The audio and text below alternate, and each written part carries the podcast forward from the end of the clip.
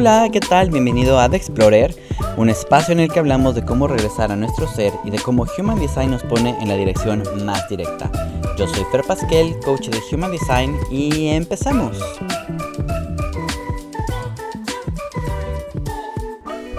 Hola, bienvenida, bienvenido a un nuevo episodio de The Explorer.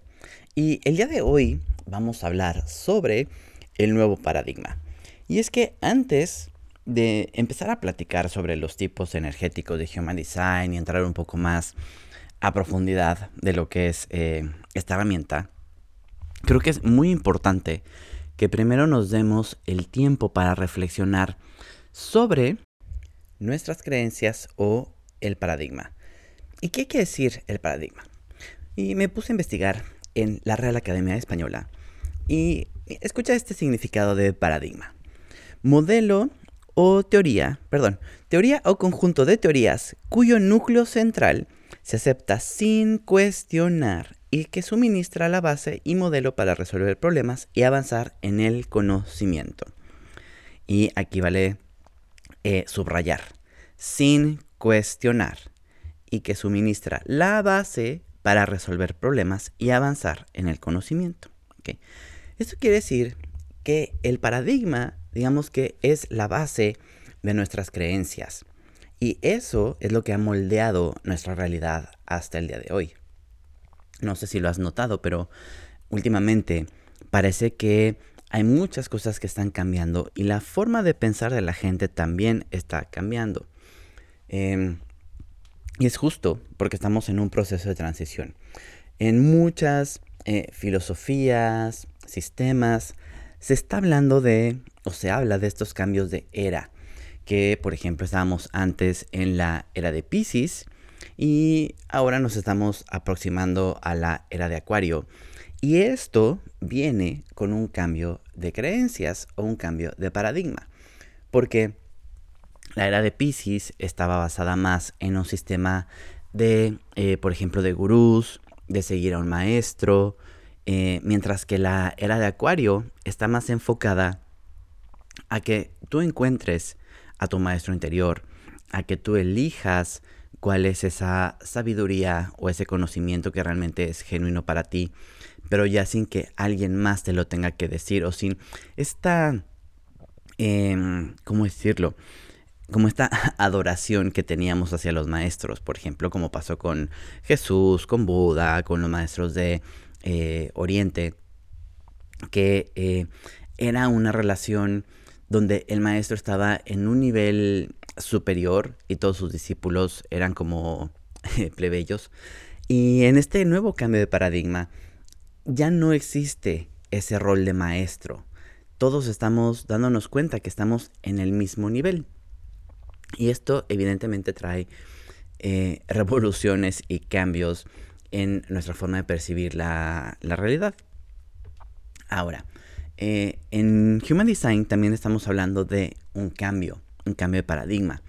Eh, Ra predijo que en 2027 iba a haber un nuevo cambio en el ser humano. Em, voy a entrar un poquito en esta parte de Human Design porque es interesante como en 1780 eh, el ser humano hizo una transición de ser un centro de un, ser de siete centros energéticos, como el sistema de chakras hindú que, tenemos antes, y pasamos a ser un ser de nueve centros. El, el, centro del corazón se dividió en otros dos, que es el centro de identidad y el centro del corazón o el ego. Y el plexo solar se dividió en el plexo emocional y el centro del vaso, otros dos centros de conciencia, porque eso enriquece nuestra experiencia y nos permite tener una mayor conciencia de nuestro entorno. Pero en ese momento donde eh, se dividen estos dos centros es cuando surge el, em, el tipo energético del proyector. Y entonces hubo, un, hubo un cambio y esto lo hemos estado viviendo y por eso es que los proyectores, por ejemplo, no se sienten muy parte de este, de este mundo porque al final es un, es un tipo energético relativamente nuevo y está en un mundo que no fue creado para él. Entonces, por eso se pueden sentir eh, un poco fuera de lugar. Pero volviendo al tema de, este proceso de evolución y Human Design. En 2027 va a haber una nueva transición. Y lo que decía Ra es que eh, poco a poco lo que va a ocurrir es que el plexo solar, que hasta ahora ha sido un centro motor, un centro que nos mueve a través de las emociones, se va a volver únicamente un centro de conciencia. Y esto lo que va a permitir es que podamos realmente conectar con el ser de la otra persona vamos a ser capaces de reconocer esa esencia más allá de la, de la fisicalidad o de lo que vemos. Vamos a poder conectar un poco más allá. Pero este, este cambio también, contaba Ra, que vamos a empezar a ver cómo empezaron a ser más niños con em, habilidades diferentes, como el autismo, como el TDA, etc. Porque son niños que vienen a hacer un cambio en nuestro paradigma también, porque tienen una necesidad diferente y entonces los padres tienen que adaptarse a esa nueva realidad y entender la vida de una forma diferente a través de sus hijos. Entonces, bueno, estamos enfrentando y nos vamos a enfrentar a muchos cambios y por eso es importante empezar a cuestionar cuál es, perdón, el sistema de creencias que tenemos actualmente y sobre todo tú porque seguramente tus creencias, tu paradigma, funciona basado en el anterior o en, lo que hasta, hasta hace poco creías a lo mejor que era, que era correcto. Pero, ¿qué tan dispuesto estás a cuestionar tus creencias, tus principios, lo que consideras que es correcto o no, lo que consideras que es posible o no? Porque en la medida en la que tú estés dispuesto o dispuesta a cuestionar esas creencias, es que vas a poder cambiar definitivamente tu realidad y tu experiencia de vida. Porque si tú decides mantenerte creyendo en lo mismo, obviamente tu realidad va a ser la misma. Y es que esto está más que demostrado, que nuestra realidad no es nada más que eh, la, la interpretación que nosotros le damos a través de la mente y la mente lo hace a través de ese sistema de creencias, de ese sistema que ha aprendido que algo es bueno, que algo es malo, que algo es bonito, que algo es feo. Y es por eso que si nosotros nos vamos, o sea, nosotros podemos tener una experiencia, tenemos, podemos tener una cosa física o lo que sea, y nosotros experimentarlo de una manera, y otra persona con otro sistema de creencias lo va a experimentar de otra forma completamente diferente. Entonces, eh, por ejemplo, y a lo mejor va a estar un poco raro mi ejemplo, pero vamos a ver cómo sale. Eh, vámonos, por ejemplo, a Medio Oriente, con toda, eh, o incluso Oriente, por ejemplo, a India. Para nosotros, para un occidental, cuando nosotros vemos esas culturas donde la mujer ocupa o tiene ciertas funciones, ciertos papeles, tiene un rol, digamos, como diferente. ¿Qué pasa? Nosotros lo vemos con la mirada occidental, con lo que hemos aprendido, que eh, quizá no es correcto, o lo estamos empezando a lo mejor ahora a ver con este, eh, eh, este movimiento femenino, y lo vemos con una mirada como de, no, es que está mal, porque las mujeres son tratadas así, porque ocupan ese lugar en la casa, no sé qué. Pero si nos vamos a India, su sistema de creencias ha sido ese. Entonces, ellos, al contrario, ellos pueden ver nuestra realidad como qué pasa en Occidente con las mujeres, no tienen valores, no sé qué. Y entonces, ¿cuál es lo correcto? ¿Lo correcto es lo de ellos? ¿Lo correcto es lo nuestro? Y entonces, con este ejemplo, imagínate cómo esto lo puedes llevar al resto de tu vida.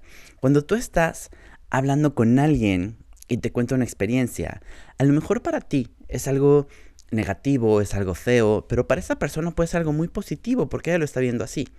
Pero nosotros recuerda que siempre lo vamos a juzgar desde el cristal de nuestra mente. Y por mente me refiero sistema de creencias, etc. Entonces, ¿por qué me quería meter a hablar del el nuevo paradigma eh, y Human Design?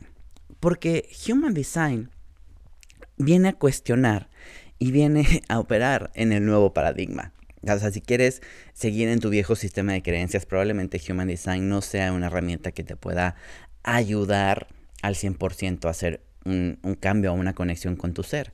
Porque en el viejo paradigma eh, hemos eh, crecido con la idea, lo que te decía, de la autoridad, de que tenemos que ser eh, o cumplir con las expectativas de los otros. Hemos crecido con esta idea falsa del amor, que amamos a alguien cuando lo hacemos todo por el otro, cuando nos olvidamos de nosotros mismos. Eh, cero egoísmo, egoísmo, el, el, ser egoísta es negativo y es malo y siempre tienes que dejarte a ti al último. Estábamos basados en un papel de miedo, sufrimiento y hoy eso por fin está cambiando. Y es lo que te viene a aportar Human Design. Porque Human Design te dice, sigue tu estrategia y tu autoridad y aprende a poner límites. El egoísmo no es realmente a veces egoísmo. Egoísmo sería a lo mejor eh, querer hacer algo o tener ciertas actitudes que le hagan daño a alguien, pero daño que realmente sea un daño, porque muchas veces te puedes preguntar si le estás causando daño a alguien, pero... Eh, ok, me estoy metiendo en, en un camino que no sé cómo voy a salir. Ok. Muchas veces tú puedes creer que le estás haciendo daño a alguien, por ejemplo, si yo no, si una persona me pide ayuda y yo en este momento no le quiero ayudar, la gente puede decir, ay, qué egoísta es porque no le está ayudando a esta persona y demás. Sin embargo, si yo soy coherente con lo que yo estoy sintiendo en ese momento y yo reconozco que no hay una capacidad, una energía, una habilidad en mí para ayudarle a esa persona, lo que realmente estoy haciendo es, por un lado, dejar que esa persona quizá encuentre las herramientas necesarias para que resuelva su conflicto, o estoy dándole oportunidad a que conozca a otra persona que sí le va a dar la respuesta o la salida que necesita.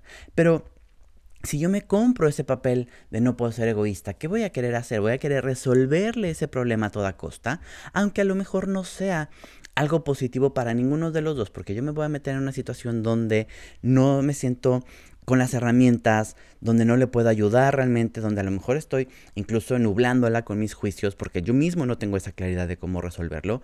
Y esa persona, en lugar de encontrar a alguien que realmente le ayude, empieza a lo mejor a irse eh, en un pozo todavía más profundo porque no le estoy sabiendo ayudar. Espero que este ejemplo haya quedado un poco más claro. Pero entonces en el nuevo paradigma y en este nuevo sistema de creencias, lo que venimos a darnos cuenta también es que eh, nosotros venimos realmente a hacer aquello que nos hace felices, eso que eh, enciende nuestro corazón, eso que nos hace sentir vivos. Y que cuando nosotros empezamos a escuchar realmente a nuestro corazón, no está mal ninguna decisión que, la que, eh, tomemos. Al contrario, todo lo que no sea escucharme, eh, ponerme atención, eso es lo que, me va, lo que me va alejando de mi esencia, de mi ser, y que en lugar de llevarme a las oportunidades, a las situaciones donde realmente puedo colaborar con todos mis dones, con el amor que tengo, etc., me voy metiendo en situaciones que no son correctas y dejo de encontrarme en este flujo de bienestar, de, abundancia, de conexión conmigo. Así que em, te quería contar también de cuatro cuatro bases o cuatro eh, áreas en las cuales estamos viendo cambios del paradigma o cambios en el sistema de creencias. Uno es toda la parte del sistema religioso. Antes, la religión eh, se tomaba casi como verdad y todo lo que fuera la religión era la gente estaba muy orientada a la religión. Si lo vemos últimamente, la parte de la religión ha perdido muchísima fuerza, justo porque ha sido un medio de control. Y la gente ya no está cayendo o ya se está dando cuenta de la manipulación que hubo por parte de la iglesia y de cualquier religión, no precisamente la católica. Muchas de las religiones están basadas en esta necesidad de controlar al ser humano y de ponerle ciertas reglas y ciertas normas para encasillarlo o para tratarlo como de controlar, tal cual. Básicamente estamos hablando de mucho control. Por otro lado, tenemos la parte de la ciencia. toda la ciencia que hemos manejado o que nos han enseñado como de todo lo que vemos es real, la ciencia es la que tiene la explicación a todo, todo lo que es científico es verdadero, si eh, yo siento algo o si yo veo algo, pero no se puede explicar con la ciencia, no se puede explicar con las herramientas que tenemos, entonces no es cierto. Y eso lo que hace es que nos va alejando de toda nuestra capacidad, de toda nuestra conexión, porque nosotros somos seres energéticos que percibimos, sentimos y somos mucho más de lo que la ciencia ha podido investigar. Todavía hay muchas áreas en las cuales la ciencia no tiene la información necesaria, no tiene las pruebas suficientes, pero que sabemos hoy en día que, eh, que se pueden hacer cosas maravillosas. Eh, me encantan, justo, por ejemplo, Joe Dispensa, todo lo que ha demostrado con diferentes eh, experimentos y pruebas, de ver la, increíble capacidad que tenemos para sanarnos a nosotros mismos y cómo realmente podríamos sanarnos si, eh, si empezamos a hacer varios cambios. Pero esto no es algo que la ciencia promueva, porque la ciencia obviamente, pues bueno, también tiene ciertos intereses. Em, luego la política. La política es otro sistema también que eh, nos han hecho creer que sin la política, sin la autoridad, sin todo esto, seríamos una sociedad totalmente fuera de control, eh, no podríamos estar organizados, estaríamos en la pobreza seguramente o en la miseria. Y no, con todos estos años que hemos visto, ¿Cuál es la evidencia que tenemos de los políticos? Al final, todos están operando desde sus intereses, de lo que les, eh, de lo que les mueve. Eh, no sé, por ejemplo, yo, lo, yo hablo por México y ahora por España, donde te das cuenta que al final el sistema político es igual basura. o sea, independientemente del partido que esté en el poder y quien sea, muchos de los políticos y, eh, están viendo únicamente por sus intereses y al final se mueven por intereses mayores a ellos mismos. realmente eh, hay veces que hay poco poder de negociación o, aunque haya políticos honestos que quieran hacer ese cambio, hay un sistema que está por encima de ellos que no les permite realmente hacer esos cambios por la, por la sociedad. Y por último, tenemos toda la parte de em, de la medicina, el sistema de salud, donde realmente, pues bueno, hay muchas, muchas disciplinas y muchas formas de tratar al ser humano. Eh, sin embargo, lo único que a lo que este viejo paradigma le da validez es a la, a la medicina tradicional. Y entonces, la medicina tradicional tiene eh, este enfoque donde nada más somos eh, un cuerpo físico, pero cada vez más vamos tomando conciencia de que no solamente somos este cuerpo, eh, lo que estamos viendo, hay todo un sistema detrás y todo un montón de energías detrás que cuando nosotros no las manejamos de manera correcta, empiezan a generar esas enfermedades en el cuerpo. Y que de hecho, e, el espacio que no, que no trata la medicina tradicional es justo de dónde surge la enfermedad. Hay muchas veces que se enfoca nada más en la parte del síntoma y en resolver eh, lo que está ocurriendo, pero realmente hay que irnos al origen y el origen casi siempre es mental. Eh, porque si nosotros viviéramos realmente alineados, siendo conscientes de nuestros pensamientos, en un buen entorno, eh, eh, donde nos sentimos plenos, tendríamos por lo menos un sistema inmune bastante fuerte que funcionaría de manera correcta y que nos haría frente a diferentes... Eh, que nos podría defender de diferentes enfermedades.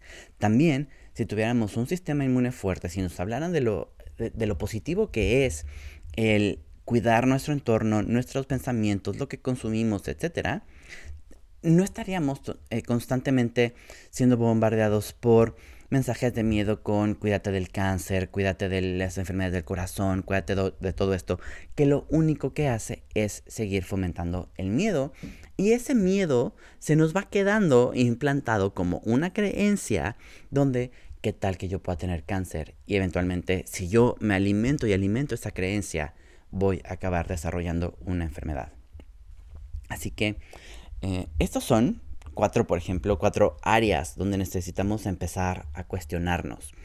La religión, realmente estos, estos cuatro aspectos yo creo que ya están quedando bastante obsoletos y lo estamos viendo en todo este proceso de transición y cómo todavía intentan mantenerse vigentes, pero cada vez hay más gente que está cuestionando todo esto, que está dejando de creer en todas esas cosas y que estamos dando paso a una nueva realidad.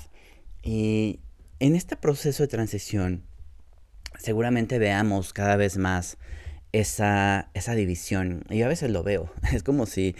Eh, a veces me siento como si estuviera en, una, en un videojuego o como en una realidad diferente.